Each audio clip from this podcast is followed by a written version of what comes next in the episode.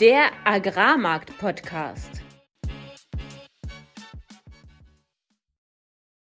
Heute diskutieren wir, wie der negative Gaspreis und Präsident Xi in China die Märkte durcheinander bringen, Aussichten im Exportkorridor und was die Funds als nächstes machen. Alles, was wir im heutigen Podcast besprechen werden, sind unsere persönlichen Meinungen von Philipp und von mir und keine Anlageberatung. Herzlich willkommen an diesem 26.10.2022 um genau 8 Uhr.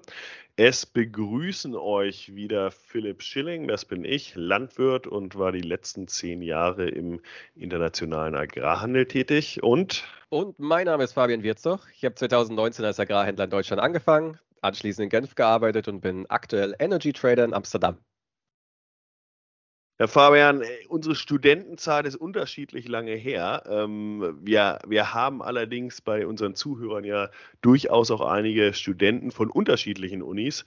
Und eine Frage, die ich unseren äh, Trainee-Bewerbern häufig gestellt habe in Interviews, war, haben Sie oder hast du denn schon mal vorher äh, selbst entweder dein eigenes oder anderes Geld angelegt oder an Börsen gehandelt, um irgendwie ein Gefühl dafür zu bekommen, ob, ob die Leute affin sind, sag ich mal, für sowas. Und ich erzähle das, weil jetzt demnächst in Kiel wieder ähm, ein relativ bekanntes Börsenspiel startet.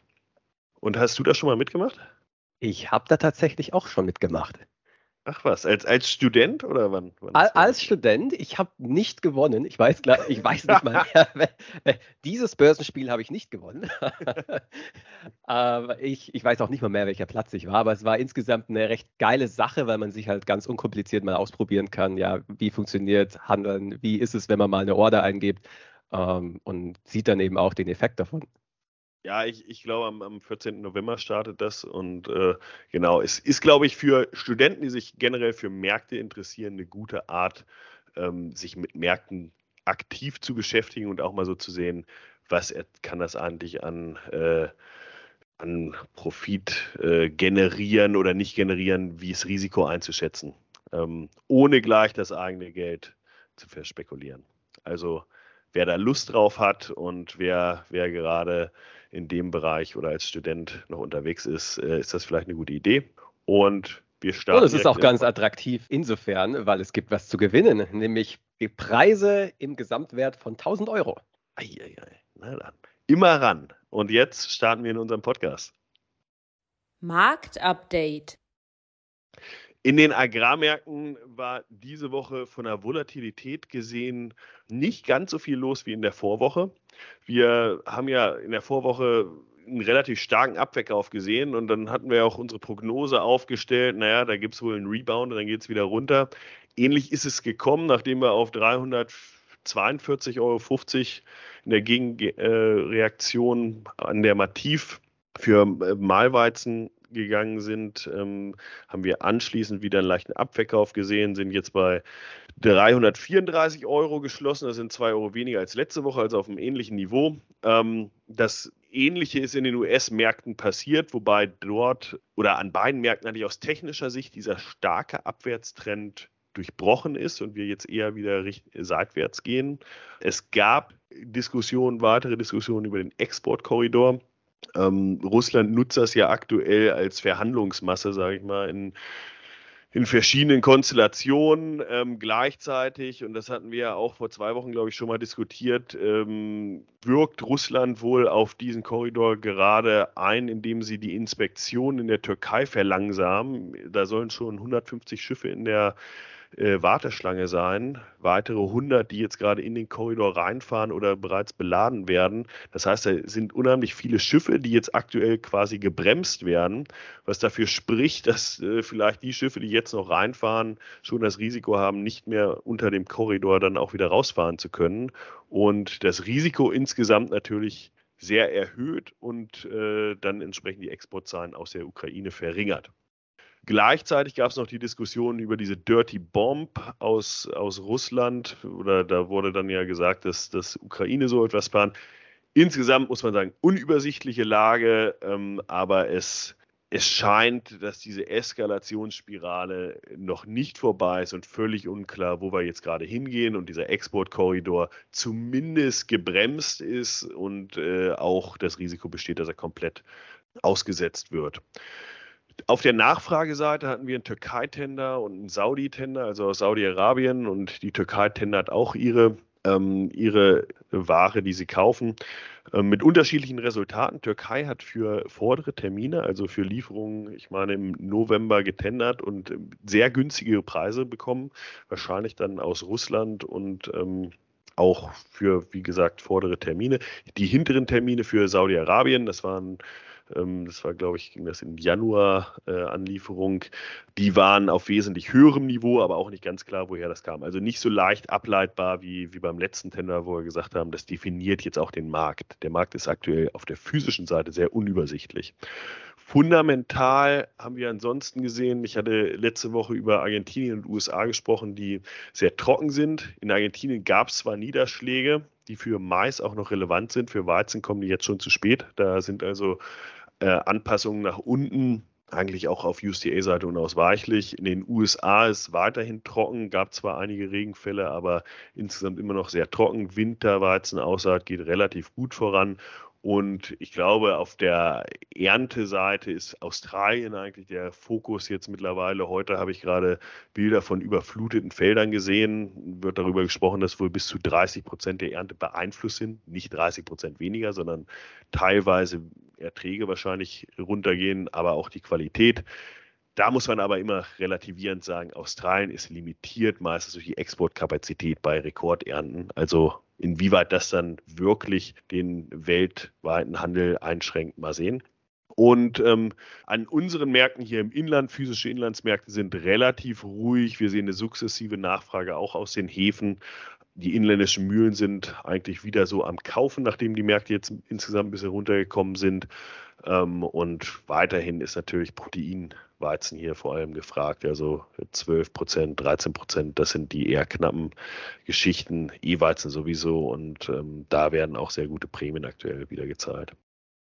Auf der Ölsaatenseite war es sehr volatil. Wir schließen heute Abend mit 645,75 Euro auf dem Novembertermin. Hier sind wir allerdings schon kurz vor der Andienung. Entsprechend muss man sich wahrscheinlich eher den Februartermin angucken ähm, mit 640 Euro, auch 2 Euro höher als letzte Woche. Ähm, ganz spannend fand ich einen Kommentar, den ich gesehen hatte, dass aus technischer Sicht wir jetzt sowohl äh, den 200 als auch den 50 Tage gleitenden Durchschnitt äh, gehalten haben was so ein bisschen dafür spricht, dass wir hier vielleicht einen Bounce sehen und ähm, auch wieder nach oben gehen können. Ich glaube, insgesamt, wenn man sich fundamental damit beschäftigt, haben wir sehr viele bärische Sachen auch eingepreist, gerade auf der Rapsseite. Im Soja hatten wir ja letzte Woche auch schon drüber gesprochen, sehen wir wieder mehr Nachfrage aus China. Hat sich jetzt auch nochmal durch die Export Inspections in den USA bestätigt, dass da relativ viel rausgeht.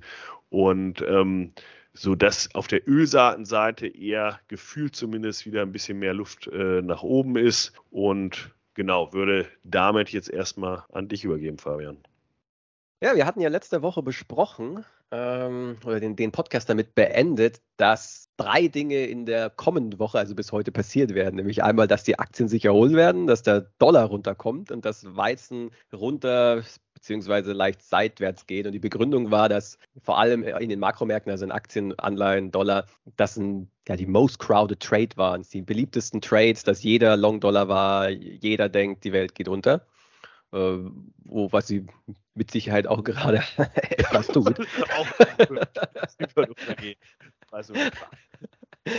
Und naja, jedenfalls, genau das ist passiert. Wir haben zuerst gesehen, dass die Aktien runter sind wegen äh, einer Arbeitslosigkeit, die niedriger war als der, im Vormonat, auch niedriger als die Erwartungen. Und ja, man, man muss einfach sich daran erinnern, aktuell, im aktuellen Umfeld zählt für Makroinvestoren nur eins. Was macht die US-Zentralbank? Und wenn die Arbeitslosigkeit niedriger ist, dann ist das schlecht, weil wenn weniger Leute arbeitslos, sind, naja, dann wird die, die Fed die Zinsen nicht senken. Deswegen Aktien erstmal runter, bis zu dem Punkt, wo Nicky Leaks, äh, wurde das in der Investment Community mittlerweile genannt. Das ist ein Journalist vom Wall Street Journal, Nick Timmy raus.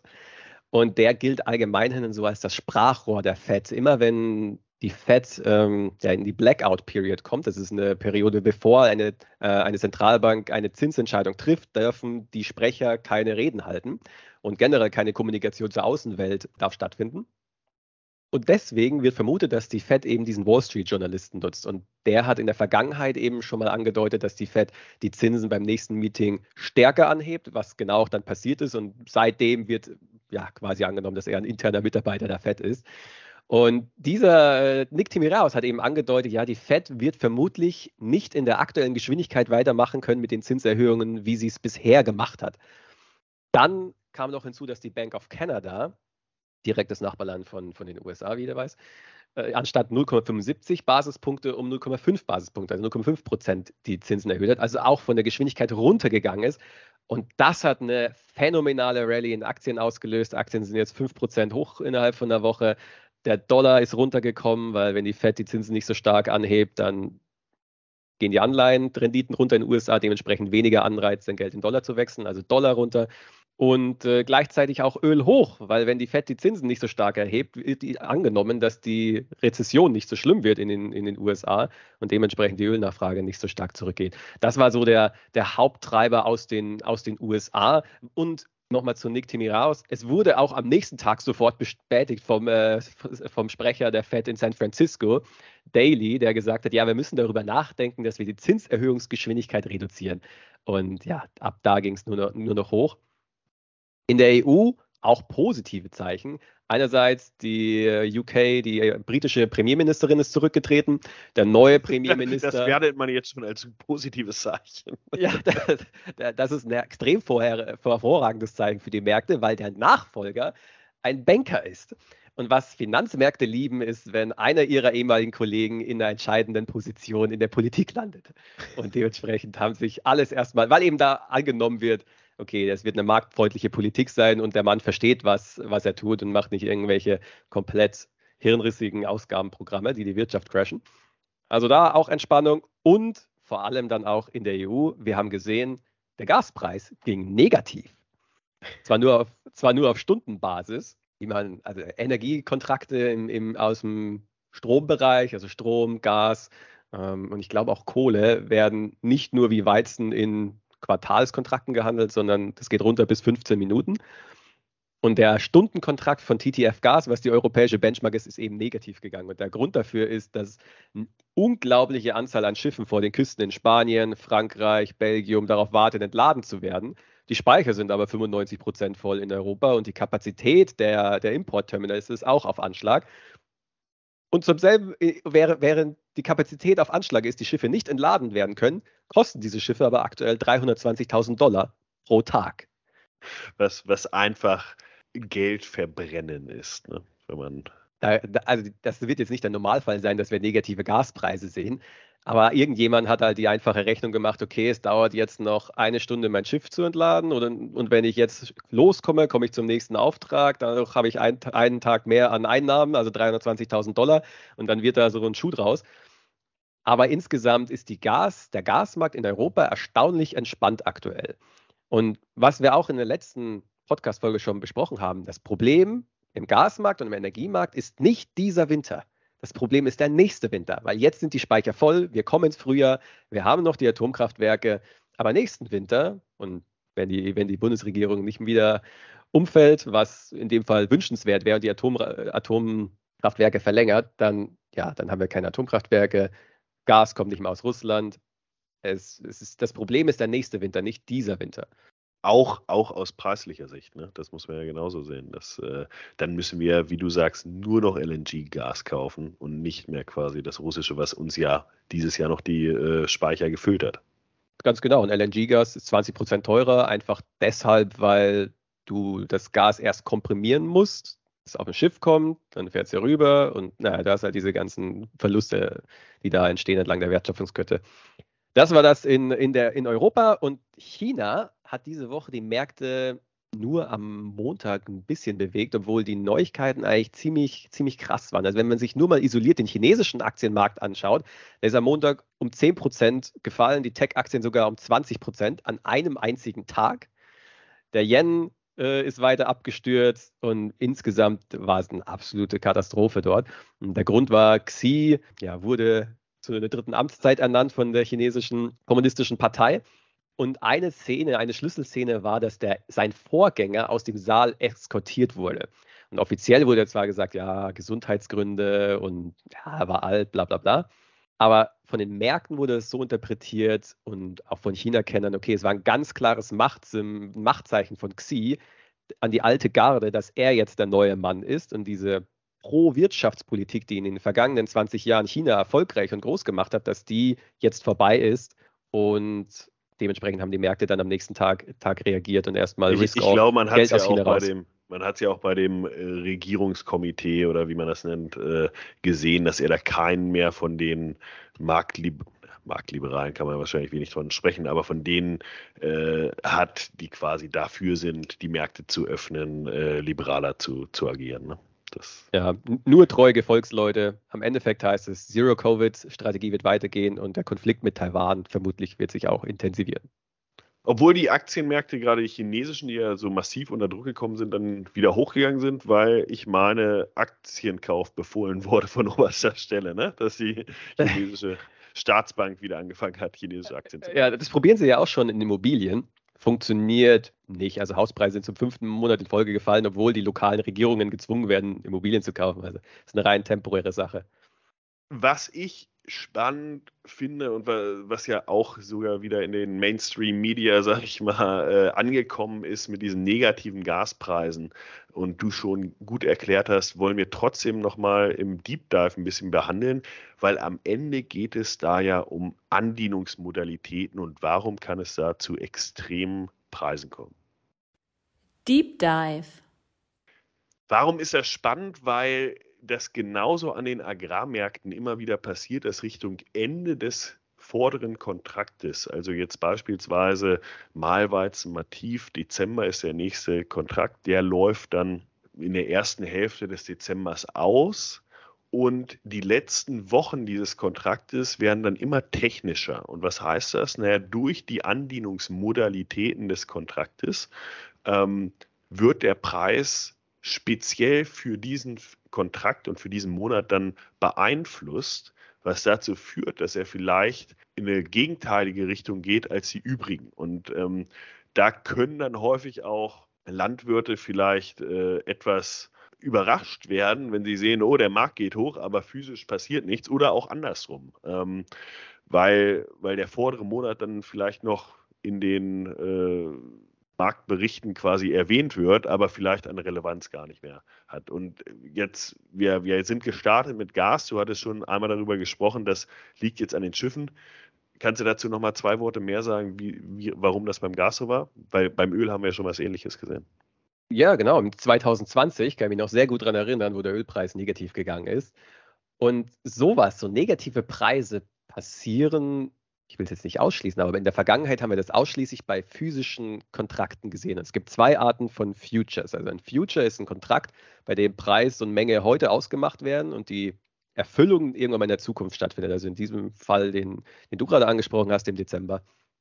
Und jetzt gibt es zwei Modelle. Entweder wird dieser Future financially gesettelt, finanziell gesettelt, äh, finanziell am Ende wird er finanziell ausgeglichen, anstatt dass es physisch zu einer Lieferung kommt. Da fährt kein LKW irgendwo hin, sondern äh, am Ende sagt eine Clearingbank, äh, so, das ist jetzt der Wert und äh, entsprechend bekommt der eine Geld und der andere muss zahlen.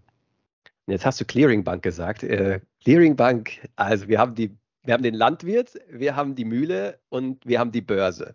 Jetzt ist es aber so, die Börse äh, möchte das, kann nicht das Risiko übernehmen, dass einer von diesen Parteien pleite geht. Deswegen gibt es eine Clearingbank, die dieses Risiko übernimmt.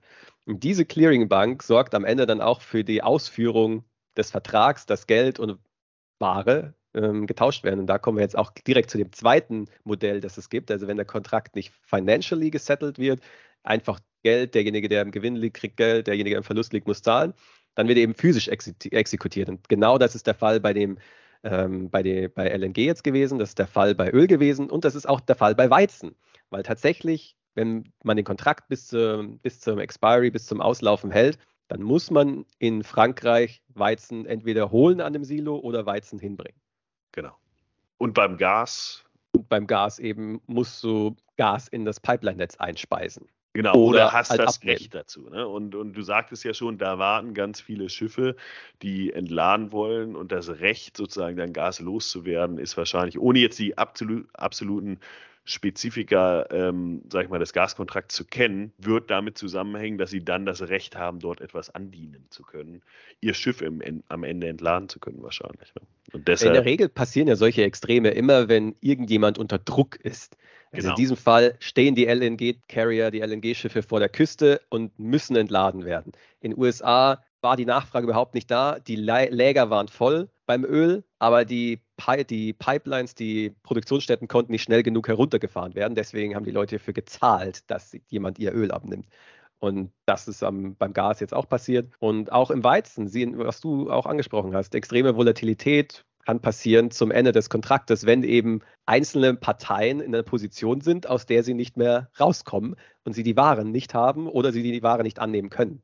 Genau, im Weizen hatten wir das beispielsweise, als die ähm, Spezifikation für den französischen Mahlweizen an der Mativ, oder das ist ja europäischer Mahlweizen, ähm, äh, noch nicht so stark ähm, qualitätsgetrieben waren oder, oder beziehungsweise dass auch Futterweizen im Grunde sein konnte oder teilweise war. Und wir hatten eine französische Ernte, die auch tatsächlich dann äh, Futterweizenqualität hatte, größtenteils. Und dadurch wurde dieser Kontrakt dann extrem stark abverkauft, weil er angedient werden konnte, aber keiner konnte diesen Weizen im Hafen gebrauchen. Und damit kam natürlich dann äh, die Longholder, also die, die quasi diesen Kontrakt besessen haben, extrem unter Druck, weil sie auf einmal Futterweizen bekommen haben. Und deshalb ist es immer wichtig, und das ist vielleicht die Quintessenz aus diesem Deep Dive, wenn man diese Märkte verstehen will und wenn man sich äh, oder verstehen will, was haben diese Märkte mit meinem Markt vor Ort zu tun. Einmal, welcher Monat ist relevant und aus welchen Gründen bewegt er sich. Und je weiter wir Richtung Andienungszeitpunkt kommen, desto mehr geht es halt darum, wer ist in der Konstellation unter Druck und dann hat es häufig für einen deutschen Landwirt beispielsweise eine geringere Relevanz, wie sich vielleicht der vordere Monat Weizen oder Raps bewegt. Beim Raps kommen wir jetzt auch beim Novembertermin langsam in die Andienungsperiode. Also muss ich beim Raps jetzt eher schon auf den Februartermin gucken, weil der halt nicht so stark in Bezug auf Andienung gehandelt wird, sondern eher im Voraus, wie wird sich der generelle Markt bewegen. Und ich glaube, deshalb ist halt auch, wenn man Gaspreis äh, kurzfristig negativ, wenn es da um eine Viertelstunde oder sowas geht, ist das sicherlich nicht das Niveau, was man sich wirklich anschauen muss, wenn man Rückschlüsse darauf ziehen will, was macht das mit unserer Wirtschaft beispielsweise. Und da handelt ja auch niemand mehr. Also in den meisten Firmen ist es ja so, dass man den Großteil der Positionen bis zu einem bestimmten Zeitpunkt, bevor der Kontrakt ausläuft, also sagen wir mal ein, einen Monat davor, eben raus muss und, und deswegen, ja, um eben genau. das Risiko zu minimieren. Ja, wir hatten ja in der Vergangenheit auch schon drüber gesprochen, dass ähm, es auch eine Möglichkeit ist, quasi über Prämienkontrakte oder Future oder Optionen quasi seine äh, Vermarktung für Getreide oder für Ölsaaten, ähm, sage ich mal, zusätzlich äh, zu steuern oder zu handeln. Und ähm, da halt nur der relevante Punkt, glaube ich, aus all diesen Märkten, verstehe den Kontrakt und wenn du ihn nicht bis ins Letzte verstehst, dann sei vorsichtig, wenn es Richtung Andienungszeitpunkt kommt. Und weil das aber ein sehr technischer Bereich ist, würde ich sagen, gehen wir jetzt mal wieder in den Ausblick und gucken, was die nächste Woche macht. Ausblick. Auf den Agrarmärkten hatten wir ja schon am Anfang darüber gesprochen, dass äh, Australien jetzt zunehmend in den Fokus rückt, was äh, die aktuellen Bestände und auch Ernte angeht. Ich glaube, das wird ein äh, Fokuspunkt, wenn man sich jetzt mal die fundamentalen äh, Daten anschaut.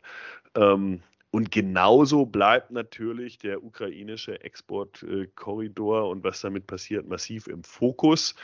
Ähm, über den Krieg will ich mich gar nicht auslassen und was da vielleicht noch so droht. Ähm, was ich aber einen interessanten Kommentar fand, den ich gehört habe, war, dass in den USA durchaus jetzt auch von Demokraten zum Teil schon eine Anfrage kam, sollten wir nicht äh, eine friedliche Lösung jetzt fokussieren. Und ich glaube nicht, dass das oh ja, morgen, die, ich, ich, glaube nicht, dass das morgen kommt, ne?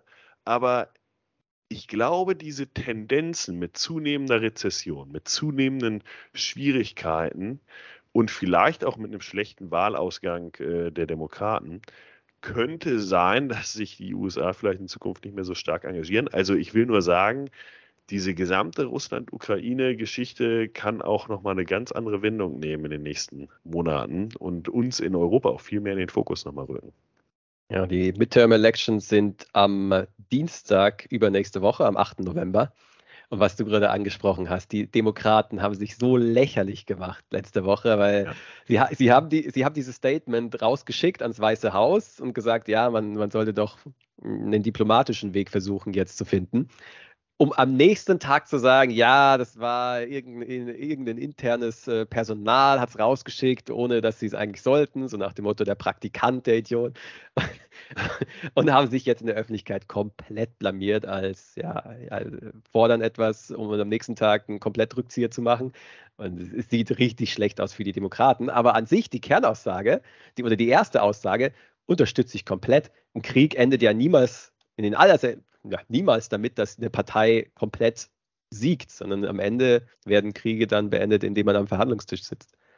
Genau, und das und wie schnell sowas kommen kann, äh, ja, mag man nicht richtig abzusehen, aber man sieht, es gibt Tendenzen auch in diese Richtung in den USA. Was, was einfach nur spannend vielleicht nochmal in Richtung Ausblick, vielleicht nicht morgen, aber aber politisch gesehen werden die Mid Midterm Elections jetzt halt auch einen großen Einfluss auf die zukünftige Politik der, der USA haben. Genau. Und damit der also, Welt. Auf jeden Fall. Und an, ansonsten haben sich die Themen und die, die Fokusschwerpunkte eigentlich wenig verändert. Getreidekorridor, gibt es da irgendwelche Neuigkeiten? Erdogan hat jetzt gesagt, er sieht keine Hindernisse, den Korridor zu verlängern. Russland sagt, die Interessen werden nicht berücksichtigt. Heute war aber auch nochmal die Neuigkeit, dass dass Russland den Getreidekorridor schon verlängern möchte und das jetzt als Druckmittel am G20-Gipfel einsetzen will. Genau, also es, es fühlt sich so an, als würde es irgendeine Lösung geben, wie die dann aber physisch sich auswirkt, also wie viel Export dann wirklich noch aus der Ukraine kommen, das wird man sehen. Also es ist ja jetzt schon so, dass sehr viel weniger kommt und nach all dem, was Russland gesagt hat, wollen sie das auch in Zukunft so halten, dass äh, das für die Ukraine nicht mehr so gut funktioniert wie vorher. Das heißt, das kann zu einer stärkeren Einschränkung kommen. Alles weitere ist wirklich, oder selbst das ist schon absolute Spekulation.